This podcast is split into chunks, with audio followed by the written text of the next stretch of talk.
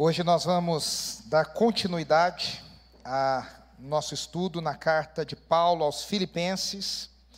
Nós ainda estamos no capítulo 1, hoje a quarta mensagem, tamanhas riquezas daquilo que Paulo escreveu aos Filipenses. Eu espero que você esteja lendo a carta em casa, estudando e vendo, e a gente é, vai, então, juntos estudar uh, mais um trecho dessa mensagem. Mateus, você está com o slide? Eu, eu não sei se eu te mandei. Mandei? O slide da mensagem? Não? Deixa eu te mandar rapidinho, então. A gente está conectado aqui, todo mundo. Acabei de lembrar que a gente estava no ensaio e eu não te mandei. Mas vai dar tudo certo.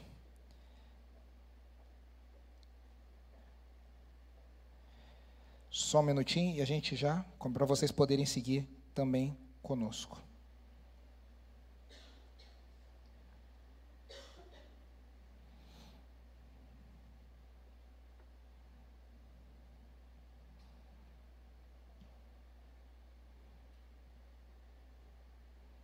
Ah, agora sim. Tá aí, Mateus, para você. Você coloca para mim, por favor, para o pessoal acompanhar conosco. Hoje é a quarta mensagem, como eu disse, da série de Filipenses, da, da diversidade à esperança. Aquilo que né, nós podemos aprender, lições de Filipenses para o nosso novo ano. E a gente estudou na semana passada os capítulos, os versículos de 12 até o 18a né, a primeira parte do versículo 18, e nós falamos algumas coisas sobre esse, esse período, que, esse, essa perícope, esse trecho que Paulo escreveu. A gente falou que no versículo 12, semana passada, Paulo olha para o passado, e ele fala: Isso que me aconteceu, aquilo que me aconteceu, e ele vê que tudo o que aconteceu com ele, a gente falou, né? Foi injustamente preso, foi acusado, foi injuriado, ele sofreu naufrágio, quase morreu, chegou a Roma, está preso, não tem previsão de julgamento diante do imperador. Ele diz tudo o que aconteceu. A gente esperaria que ele falasse: eu estou muito triste, estou muito bravo, estou clamando ao Senhor aqui, o inimigo está se levantando fortemente, eu estou sendo é, injustamente perseguido. O apóstolo Paulo olha para tudo isso e fala: pouco importa o meu conforto, pouco importa a minha situação, pouco importa a minha vida. Eu sou um escravo de Jesus e tudo isso que me aconteceu tem contribuído para o avanço do Evangelho. E nos versículos 13 a 18, Pode passar para mim, oh, oh, Mateus? Isso. Nos versículos 13 a 18, ele observa as circunstâncias agora do presente. Ele olha para o presente e ele vê duas coisas muito interessantes. E a gente falou isso aqui na semana passada. Ele vê que as pessoas estão ouvindo mais sobre o Evangelho. Lembre-se que Paulo está preso numa corrente, ele está numa casa, provavelmente, mas ele está preso numa corrente. E na outra ponta da corrente tem um guarda, que é um guarda do imperador, que fica trocando o turno, mas sempre junto com Paulo tem um guarda, que nem coleirinha de cachorro, né? Numa ponta você segura, na outra está o cachorro. Era literalmente isso. Numa ponta estava o prisioneiro, na outra ponta estava o guarda preso com o prisioneiro. E Paulo está dizendo: ele não tem escolha. Eu vou no banheiro, ele está junto. Eu vou conversar, ele está junto. Eu vou deitar, ele está junto. Eu falo de Jesus o tempo inteiro, eu penso em Jesus o tempo inteiro, eu vivo Jesus o tempo inteiro. Esse cara está vendo Jesus. Eu conheço uma pessoa ah, muito querida, importante na, na igreja brasileira. Ele era editor de uma televisão. Ele era editor de uma televisão, de uma rede de TV. E uma igreja comprou essa rede de TV. E ele não era cristão, mas ele era editor. A igreja comprou, era um canal de notícia que faliu, a igreja foi lá e comprou esse canal de notícia. E aí, dia e noite, como a gente está cantando, dia e noite, esse cara estava lá editando programa de pregação, culto, oração, não sei o que. Adivinha o resultado? Se converteu. Claro, entregou a vida para Jesus. Porque ele estava toda hora ouvindo alguém pregando. Claro, né, a gente sabe de casos de pessoas que ouvem o evangelho toda hora e mesmo assim o coração não abre. Mas tem mais chance da pessoa abrir o coração se ela ouve mais o evangelho. O verdadeiro evangelho. E Paulo fala uma segunda coisa no presente. Ele diz: as pessoas estão ouvindo mais o evangelho, e quem escuta da minha situação está pregando o evangelho com mais ousadia, está pregando o evangelho com mais coragem. Tem alguns cristãos que eu conheci ao longo da vida, testemunhos em livro, em vídeo, ao vivo, pessoas que são próximas, pessoas que estão longe, mas tem gente que você escuta a história de vida, o testemunho, você fala assim: se essa pessoa é crente, eu não sou. Você começa a ouvir algumas pessoas que você, você, tem vergonha, você tem vergonha de reclamar, você tem vergonha de orar, você tem vergonha de falar: Senhor, o que, que eu estou fazendo com a minha vida? Pessoas que têm doado tudo que elas têm para o Evangelho de Jesus, para a graça do reino, para tudo que o reino tem a oferecer, tudo que a gente tem para oferecer para o reino. E aí, no fim, ele vai falar que tudo é sobre o avanço do Evangelho e para trazer glória a Jesus. E hoje nós vamos olhar do 18b, né? ali está do 19, mas é do 18b até o 26, o que ele tem de esperança para o futuro. Veja, Paulo está enfrentando as mesmas possibilidades que todos nós enfrentamos. Ou a gente, Andressa até falou isso aqui, ou a gente vai viver, ou a gente vai morrer. Não tem outra, não tem outra, outra alternativa. Amanhã, ou você acorda e acorda, obviamente, vivo, ou você não acorda e você morreu. E Paulo está enfrentando agora isso de uma maneira muito real. Porque ele sabe que a situação dele só tem duas resoluções. Ou ele vai ser julgado pelo imperador e ele vai ser absolvido e ele vai viver, ou ele vai ser condenado e ele vai morrer. Então Paulo olha para essas duas situações e ele diz: O meu futuro é incerto. Eu não sei o que vai dar o julgamento. Eu não sei o que vai estar na cabeça do imperador. Eu não sei o que vão falar para ele. Cá entre nós, Paulo serve um Messias que foi julgado no julgamento forjado, no julgamento comprado. Paulo não tem certeza se o julgamento dele vai ser um julgamento justo. Se vão levantar mentiras, se vão levantar injúrias, ele não sabe o que vai acontecer. Mas ele não tem certeza, mas ele tem uma outra certeza. E essa certeza guia os dias de Paulo. E a pergunta que fica para nós é: que princípio de vida nos orienta nos dias que virão? Nós estamos no início de ano, eu tenho dito que essa mensagem, essa série de mensagens tem a ver com princípios para o nosso ano. O que, que qual princípio nos orienta a continuar vivendo, a planejar o nosso futuro, a viver? Como diz o outro, haja o que hajar, aconteça o que acontecer. Quais os princípios que norteiam a nossa vida? A gente vai de acordo com a onda da vida, a gente vai de acordo com o que a empresa diz para a gente, a gente vai, como um bom marido, de acordo com o que a esposa fala para a gente, a gente vai fazendo o quê? A gente anda de acordo com o quê? Quem determina o nosso humor? Quem determina a nossa esperança? Quem determina aquilo que a gente crê? Tem gente que acorda e fala, hoje a bolsa está de mau humor, não vou fazer nada, fica quieto. Aí outro diz, não, agora hoje a bolsa está de bom humor, então vamos fazer coisas. O que determina a nossa vida? E o que determinava a vida de Paulo? De novo, Paulo não sabia o que iria acontecer com ele, mas ele tinha uma certeza que movia a vida dele. Até interessante porque ele usa a palavra espero. E esperança para nós parece uma coisa meio de sonho. A gente fala, ah, tem uma esperança, tem um, né? a gente tem essa coisa de que esperança é um negócio meio incerto. Paulo não usa com esse sentido que a gente tem hoje. Paulo fala, eu tenho uma certeza, eu tenho uma esperança, mas é uma esperança firme. Que ele sabe que aconteça o que acontecer, Deus continua no trono. Interessante que prever o futuro é uma é um desejo muito grande da humanidade, né? A gente ama essa coisa de prever o futuro. Tanto que tem aí os, os famosos videntes, né? Você pode ver, pleno 2024, você vai ligar a televisão brasileira numa tarde, Faz muito tempo que eu não faço isso numa, numa TV aberta, mas eu tenho certeza que você vai ver lá um sensitivo, uma sensitiva, falando que no, no final do ano ou no começo do ano, o que, que eles estão sentindo para o ano, o que, que vai acontecer, que famoso vai separar, que famoso vai engravidar. A gente tem uma coisa, e cá entre nós, você está na TV porque dá audiência. Nada na TV fica se não der audiência. A gente tem uma coisa que a gente quer saber o futuro. O pessoal até hoje, séculos depois, fala do Nostradamus, né? com as previsões de Nostradamus. Olha, Nostradamus previu e aconteceu. A gente tem uma coisa, só que a gente esquece de uma coisa. A Bíblia e Deus proíbem todas as formas de adivinhação do futuro. Todas a Bíblia proíbe. Todas.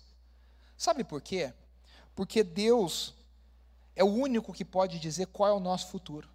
Deus é o único que pode dizer aquilo que nos espera. Deus é o único que pode dizer aquilo que está à nossa frente. Então, agora veja só, são duas coisas diferentes. Tem gente que fala: "Ah, eu não posso prever o futuro, então vou viver na vida". Isso é diferente da situação bíblica. A gente não, o apóstolo Paulo não sabia o futuro, mas ele passa a refletir nesse trecho que nós vamos ler em como ele reagiria diante de certas circunstâncias no futuro. Aqui está um segredo. Eu e você não sabemos o que vai nos acontecer, mas a gente pode, com sabedoria, se preparar para circunstâncias que podem nos acontecer. Se acontecer isso, puxa, eu espero isso, isso e isso. Se acontecer para cá, eu espero fazer isso, isso e isso. Eu não sei se vocês já tiveram a triste infelicidade de ser assaltados, ou uma situação, acidente, alguma coisa a gente reage de um jeito muito maluco, né? A gente, depois que acontece, eu só fui assaltado uma vez na minha vida, e a mão armada, eu estava voltando de uma corrida, e o rapaz de bicicleta parou e tudo, e eu fiquei pensando, eu tentei argumentar com o cara, e depois eu pensei, o que, que eu estava tentando argumentar com essa pessoa? Mas a gente não pensa na hora, mas aquilo está dentro da gente. O que, que dizem os especialistas, as pessoas, segurança pessoal, blá, blá, blá, blá, blá, blá? Que você precisa se preparar para agir no impulso. Você trabalha tanto que você se prepara para a reação que você vai ter. Na vida cristã, a gente não pode prever o que vai acontecer. Embora muito do mundo evangélico adore uma profecia, como diz o pessoal, que é mais uma profetada do que profecia. Né? Você vai casar com fulano, você... quantas vidas já foram destruídas, né? quantas famílias destruídas com essas profecias de, olha, você vai casar com Beltrano, você vai casar... Né? É... Eh, vocês sabem da piada, né? Da, que não é tão piada assim, mas a gente fala que é piada, né? Da irmã que foi profetizar para a irmã que estava grávida e falou assim: Olha, eis que te digo, hein? Seu filho ou será homem ou será mulher. Né? Então, é, essa não erra, né? Essa não tem como errar. É, então a gente gosta dessa coisa, né? De, de profecia, de, de futuro. Mas a gente precisa saber que, embora a gente não tenha certeza do que vai nos acontecer, a gente pode prever quais são as nossas respostas. E aí, quando a gente estuda esse trecho que nós vamos ler hoje, a gente vê Paulo incerto, mas também com uma certeza muito grande. Paulo está certo no meio da incerteza. Paulo tem convicções no meio de uma situação que ele não sabe nada. E isso é muito, muito interessante. Pode passar para o slide? Então veja, o trecho que nós vamos ler agora, eu gostaria que você prestasse atenção nisso e lesse com isso aqui. Ó. Tem três divisões. Do 18b ao 20b, a gente vai ver qual é o desejo de Paulo. E Paulo vai dizer que ele quer que Cristo seja glorificado. Ele vai falar qual que é o resultado que ele queria. Ele queria estar com Cristo. Mas ele vai dizer qual que é o, é o melhor resultado que é diferente do que ele queria, que é estar de novo com os irmãos da igreja de Filipos. Então vamos ler juntos Filipenses 1, do 18b ao 26. Está aí para você ler comigo, você pode ler na sua Bíblia, você pode ler no seu aplicativo. Vamos ler aqui no trecho, pode passar, por favor. De fato, continuarei a alegrar-me, pois sei que serei liberto por causa das orações de vocês e da provisão do Espírito de Jesus Cristo. Aguardo ansiosamente e espero que em nada serei envergonhado.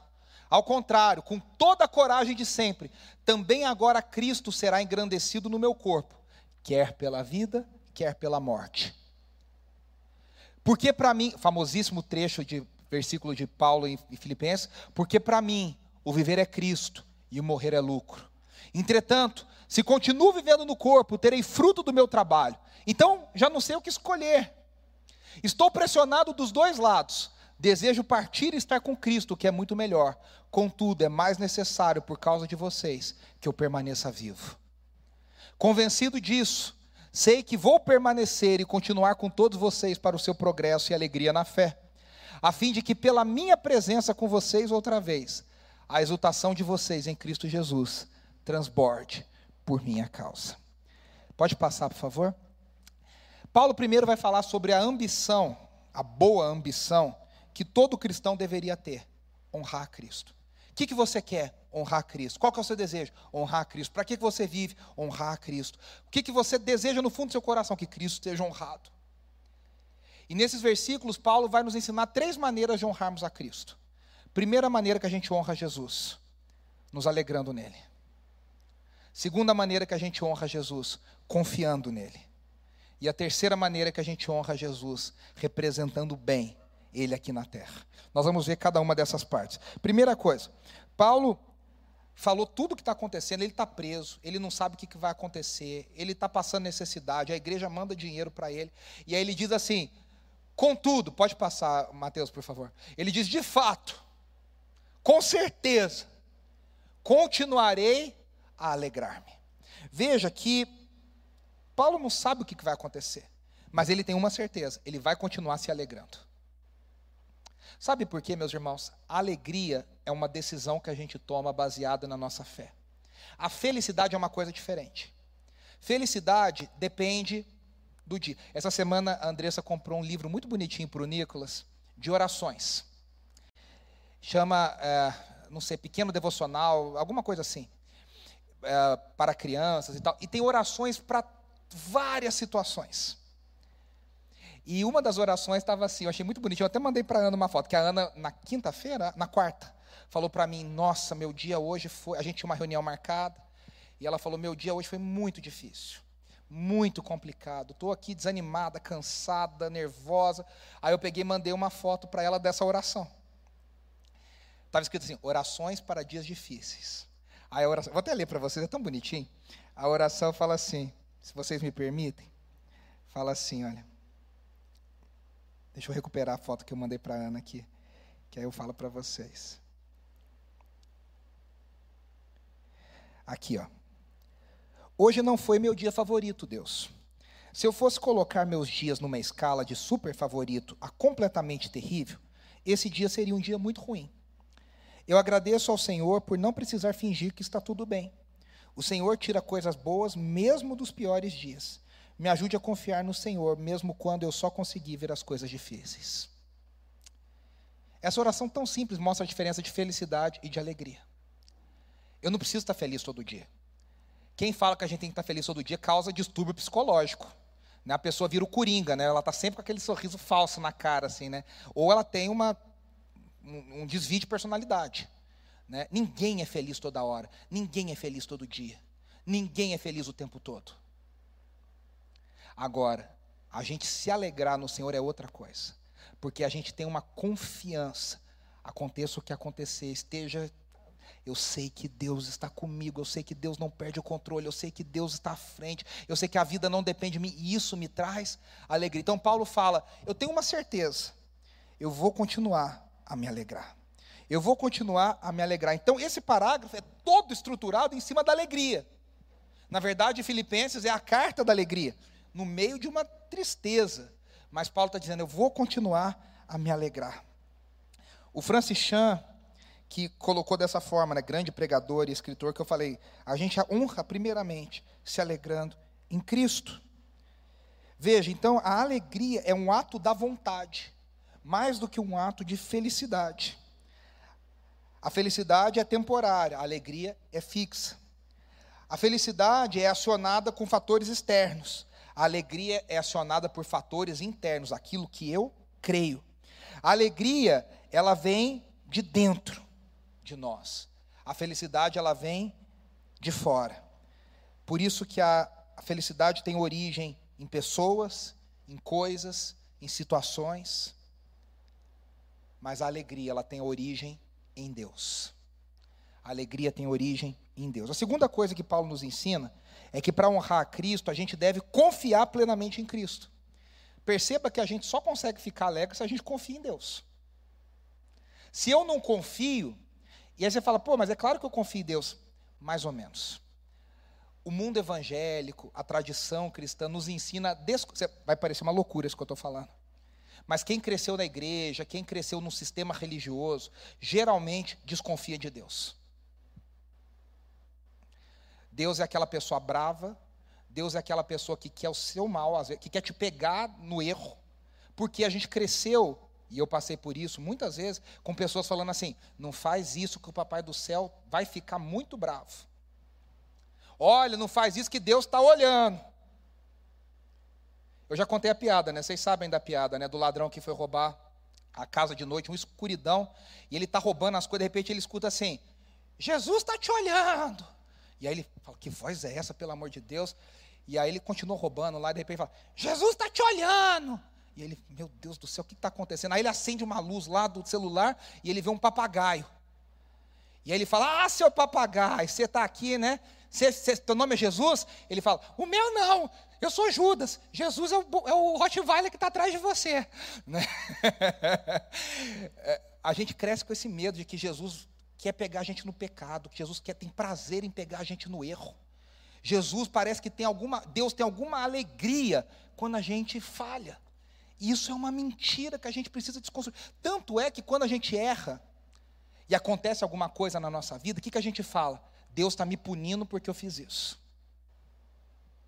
Meus irmãos, se Deus fosse punir a gente por cada erro nosso, não tinha nem poeira nossa para contar a história.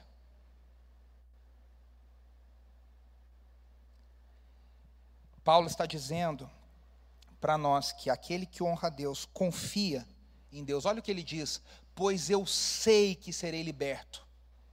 Ele tem uma confiança, não na circunstância, ele tem uma confiança não no fato dele ser cidadão romano, ele tem uma confiança em Deus. A confiança é uma afirmação de fé. Paulo mesmo escreveu em Romanos 8, capítulo, versículo 28, porque todas as coisas cooperam para o bem daqueles que amam a Deus. Isso é certeza. No dia difícil, todas as coisas cooperam para o bem dos que amam a Deus. Isso diz muito respeito a Deus. Eu confio nesse Deus, um Deus que me ama, um Deus que é bondoso, um Deus que é maravilhoso, um Deus que é misericordioso sobre nós, um Deus que renova as misericórdias e a graça dele todos os dias sobre nós. Ele está buscando, na verdade, ele fala, né, eu serei liberto. E veja, Paulo tinha uma esperança de talvez sair da prisão. A, a, gente não tem certeza bíblica, mas a história diz que Paulo saiu da prisão e depois ele volta e ele é condenado e ele é morto. Mas ele sabia, ele tinha uma certeza de que ele, for, ele ia sair da, da, da prisão. Mas Paulo não está falando disso aqui. Paulo está olhando além. Paulo está dizendo: Eu sei que serei liberto. E aqui já começa uma pista do que ele vai falar mais para frente. O cristão é alguém que não pode andar preso de forma alguma.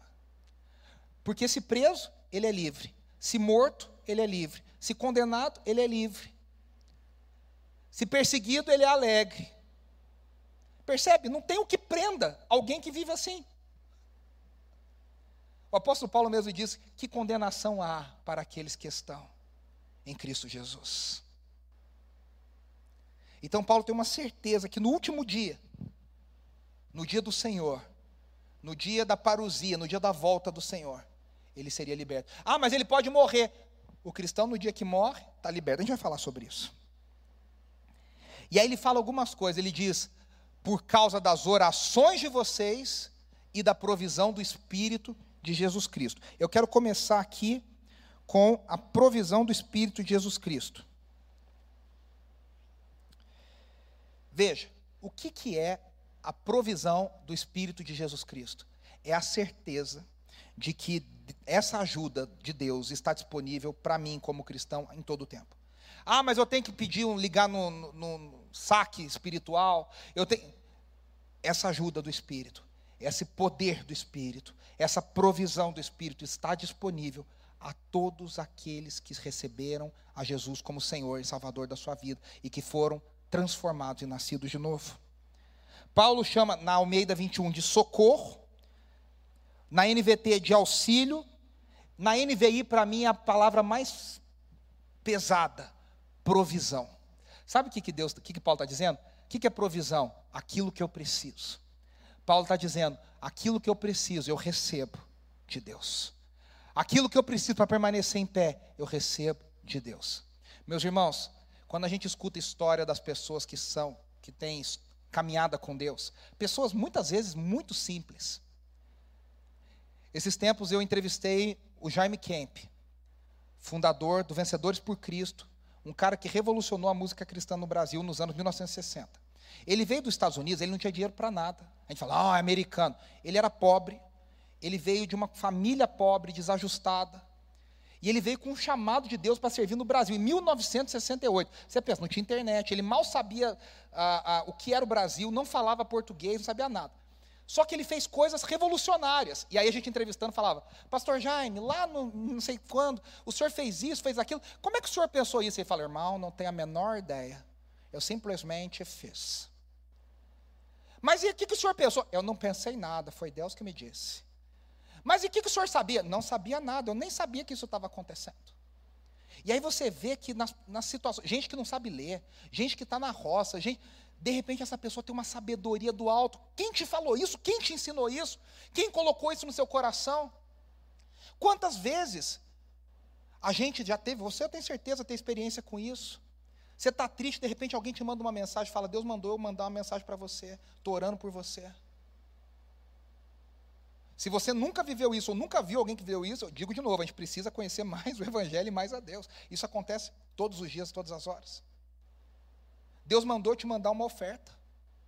Deus mandou comprar isso e te dar. Deus nos usa como provisão daquilo que o Espírito Santo nos dá. Deus coloca palavras na nossa mente, o Espírito Santo coloca desejos no nosso coração.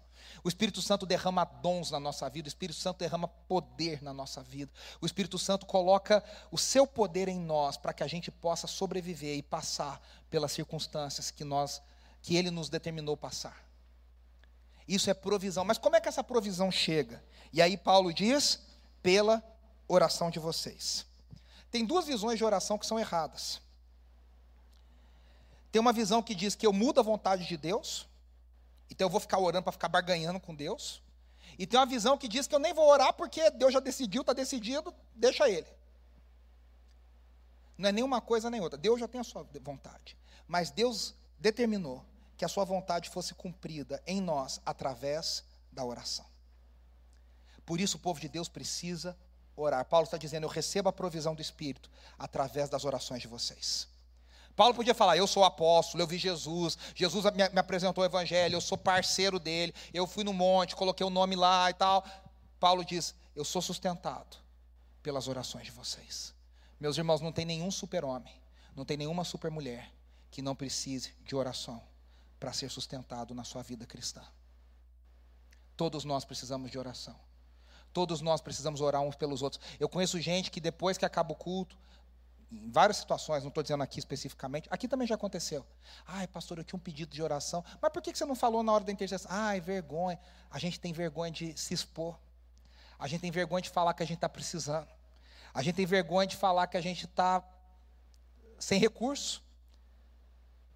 Recurso não financeiro, recurso para qualquer coisa. A gente precisa das orações uns dos outros. Por isso que a gente precisa entender que a oração do povo de Deus é muito importante. Tem uma frase que eu escrevi aqui que diz assim: se realmente achássemos que a oração tem poder de mudar as coisas, a gente estaria orando muito mais. Tem a famosa frase de Lutero, né?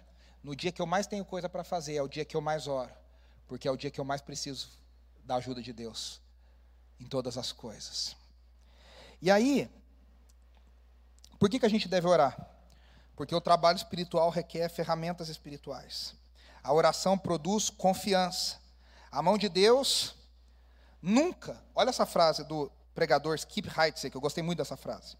A mão de Deus nunca nos conduzirá aonde a graça de Deus não possa nos manter. O que, que ele está dizendo aqui? Se Deus nos colocou em determinada situação, Deus vai nos sustentar. Por isso que é importante em cada passo que a gente dá, a gente ter a certeza de que Deus está conosco. Porque se eu acho que eu me coloquei em determinada situação, eu que sou responsável por mim mesmo.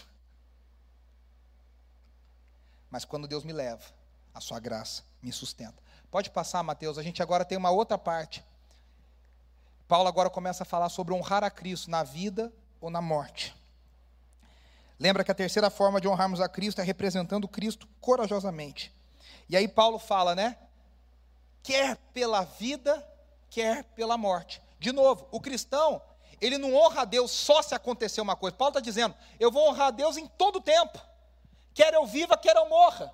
Quer eu seja absolvido, quer eu seja condenado. Porque tudo que Deus faz em mim, através de mim, por mim, eu quero que honre a Cristo. Às vezes a gente ora, a gente orou por pessoas aqui e as pessoas são curadas. Às vezes a gente ora e as pessoas morrem. Às vezes a gente ora e Deus atende essa oração imediatamente. Às vezes a gente ora e Deus não ouve, ou Deus ouve, mas Deus não atende a nossa oração. Só que o crente que vive ou que morre, o crente que é curado ou o crente que perece, o crente que tem a oração atendida ou aquela oração não atendida, pelo menos da forma que ele esperava, aprende que em todas as situações ele honra a Deus. E Paulo está dizendo: quer pela vida, quer pela morte. Veja, Paulo esperava que, acima de qualquer coisa, ele fosse uma testemunha fiel de Jesus Cristo. Eu não sei você, eu já pensei, de novo, né? Às vezes parece muito longe, mas quando a gente vê o que está acontecendo no mundo, eu já pensei assim: se viesse uma perseguição no Brasil, de verdade, não uma perseguição fajuta, perseguição verdadeira, da gente ter que cultuar no bueiro, no esgoto, polícia atrás, matando, prendendo. Será que eu teria coragem? Eu já me perguntei isso muitas vezes, de sustentar a fé até o final.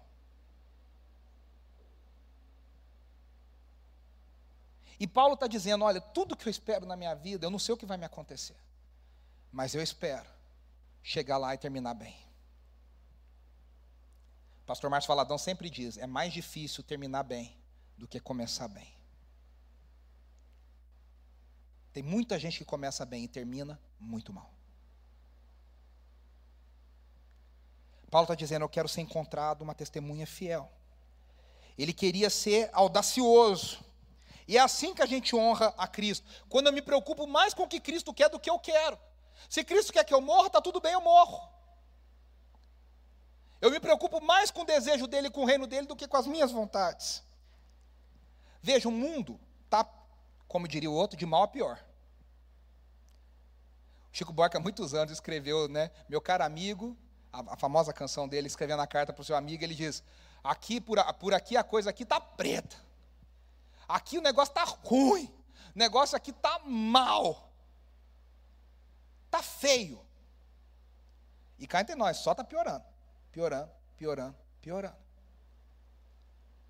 Mas veja, no meio dessa loucura toda, no meio dessa doideira, quem defende essas agendas loucas, essas pautas doidas, essas pessoas não têm vergonha, não. Estão no horário nobre, estão nos programas de grande audiência, estão nos sites, defendendo as loucuras.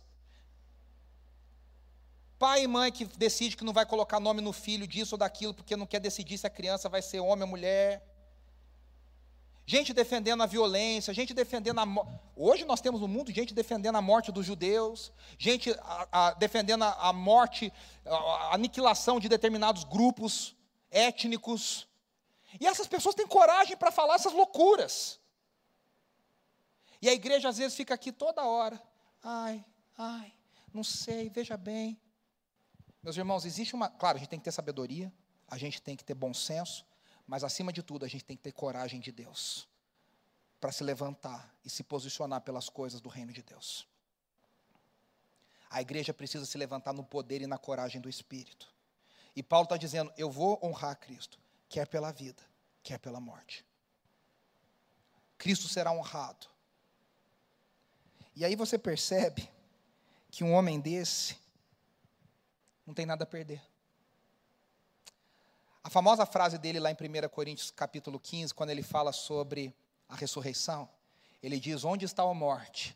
A tua vitória. Onde está a morte? O teu aguilhão. Para quem não sabe, aguilhão é aquilo que fere. Ele está dizendo: a morte não nos fere mais. Quem não teme a morte, por que, que os, os, os terroristas é, muçulmanos são tão perigosos? Porque eles acham que quando eles morrerem, eles vão ser recompensados com virgens no céu. Então eles não têm medo de nada. Quem não tem medo da morte é uma pessoa incontrolável em certo sentido. Nada pode detê-la. E Paulo está dizendo: Eu não tenho medo da morte. Eu vou honrar a Cristo, quer pela vida, quer pela. E aí ele explica: Porque para mim viver é Cristo, e morrer é lucro. E morrer é lucro. Aqui no grego, a frase é mais impressionante, porque não tem verbo. Tem viver Cristo. Tem, tem, não tem o verbo de ligação, né? Tem viver Cristo. Morrer, lucro. E ela repete o som, então é quase como uma, uma poesia sendo declamada. Paulo está dizendo: esse é o meu lema de vida. Esse é o meu lema de vida. Paulo era apaixonado por Cristo Jesus. Ele vivia por Cristo Jesus, por isso que a morte não poderia assustá-lo. Eu quero ler aqui uma frase, a gente está caminhando para o final, de Charles Spurgeon. É um pouquinho grande, mas eu quero que você preste atenção. Spurgeon pregou isso em 1849. E ele escreveu, ele disse assim: No caso do cristão, no entanto, não há tal coisa como uma prisão, pois não há ninguém que possa prendê-lo. Às vezes, falamos da morte prendendo o crente no meio de sua carreira, mas usamos os termos inadequadamente. Sabe, fulano morreu no meio da jornada. Quem prenderá um homem contra quem não há condenação nem acusação?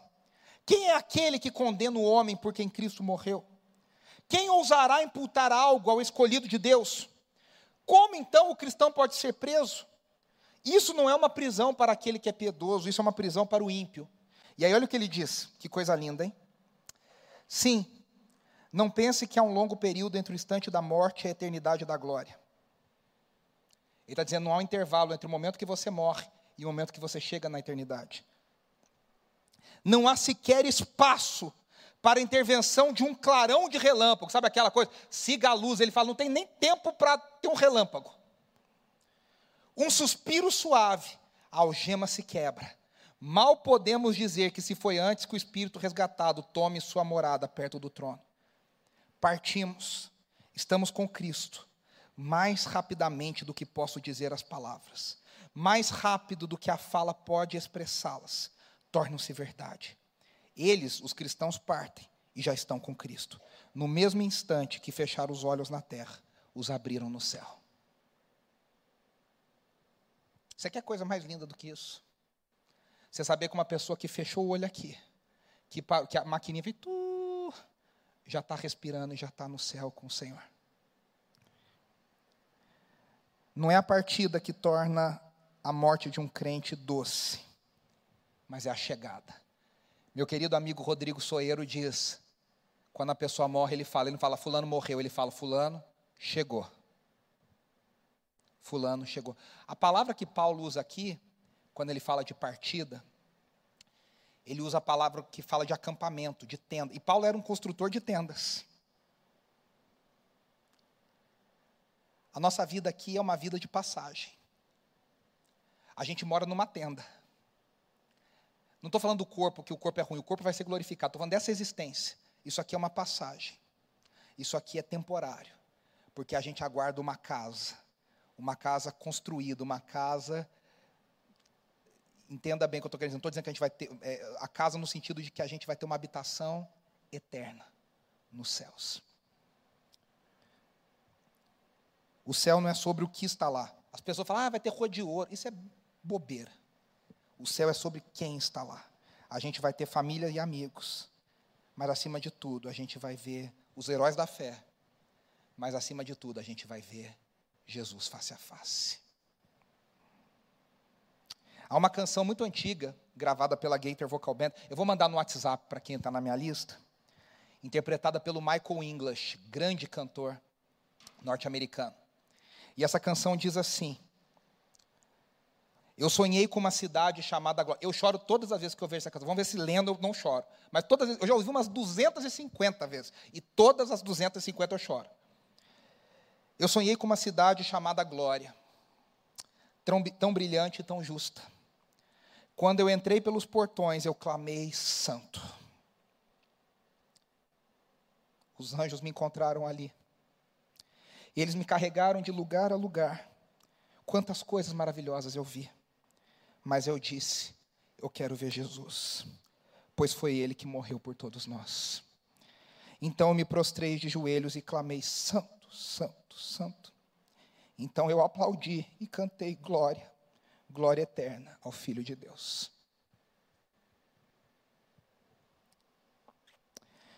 C.S. Lewis encerra a sua famosa Sete Crônicas de Nárnia. O livro final se chama A Última Batalha. E os últimos três parágrafos, C.S. Lewis diz assim. Acho que todo mundo sabe um pouco da história de Nárnia, né? Eu não vou ter tempo de explicar, mas todo mundo sabe das crianças que atravessam o armário e se tornam reis e rainhas em Nárnia. Aslan, o leão, que é o rei de Nárnia, e ele diz assim: A luz adiante foi ficando cada vez mais forte. E Lúcia, a menor das irmãs, notou que uma infinidade de penhascos multicoloridos erguia-se à frente deles, como uma escadaria gigante. Mas então ela esqueceu de tudo mais, pois Aslan, o leão, estava chegando, descendo, saltando de um rochedo para outro, como uma cascata viva de beleza e poder. Aslan é a representação de Jesus em Nárnia. Então Aslan voltou-se para eles, os humanos, dizendo: Vocês ainda não parecem tão felizes como eu gostaria. E eles respondem: É que estamos com medo de sermos mandados embora, Aslan. Nós já fomos mandados de volta ao nosso próprio mundo muitas vezes. Não precisam ter medo, disse o leão. Vocês ainda não perceberam? Naquele momento eles sentiram o coração pulsar e uma leve esperança foi crescendo dentro deles. Aconteceu mesmo um acidente com o trem, disse Aslan. Seu pai, sua mãe e todos vocês estão mortos, como se costuma dizer nas terras sombrias. Acabaram-se as aulas, chegaram as férias. Acabou-se o sonho, rompeu a manhã. E à medida que ele falava, já não lhes parecia mais um leão. Olha que coisa linda isso aqui.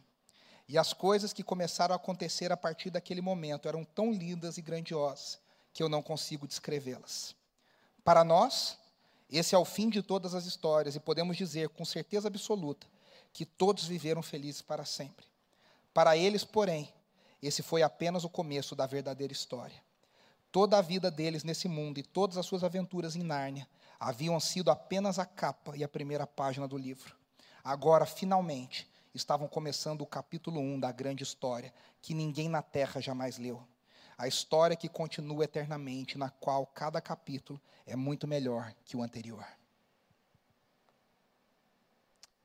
Como é que alguém pode prender alguém que olha para a morte e entende isso? Estar com Cristo é infinitamente melhor. E aí Paulo vai encerrar, e eu quero encerrar também, falando sobre o resultado que ele queria. Ele diz: se dependesse de mim, eu queria estar com Cristo.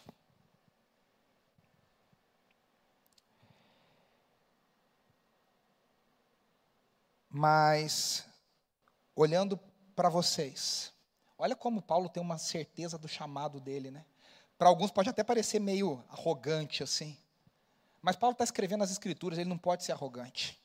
Ele está falando com humildade no coração.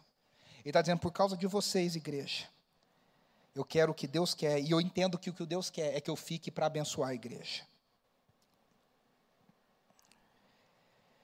E aí ele ele diz que, preste atenção, né, que Paulo não fala nenhuma recompensa. Ah, eu quero estar com Cristo porque ele vai me dar uma recompensa. Ele diz, eu quero estar com Cristo, que é a maior recompensa, que é infinitamente maior. Mas ele diz, por amor à igreja, por amor a vocês, por vocês, Deus quer que eu permaneça aqui.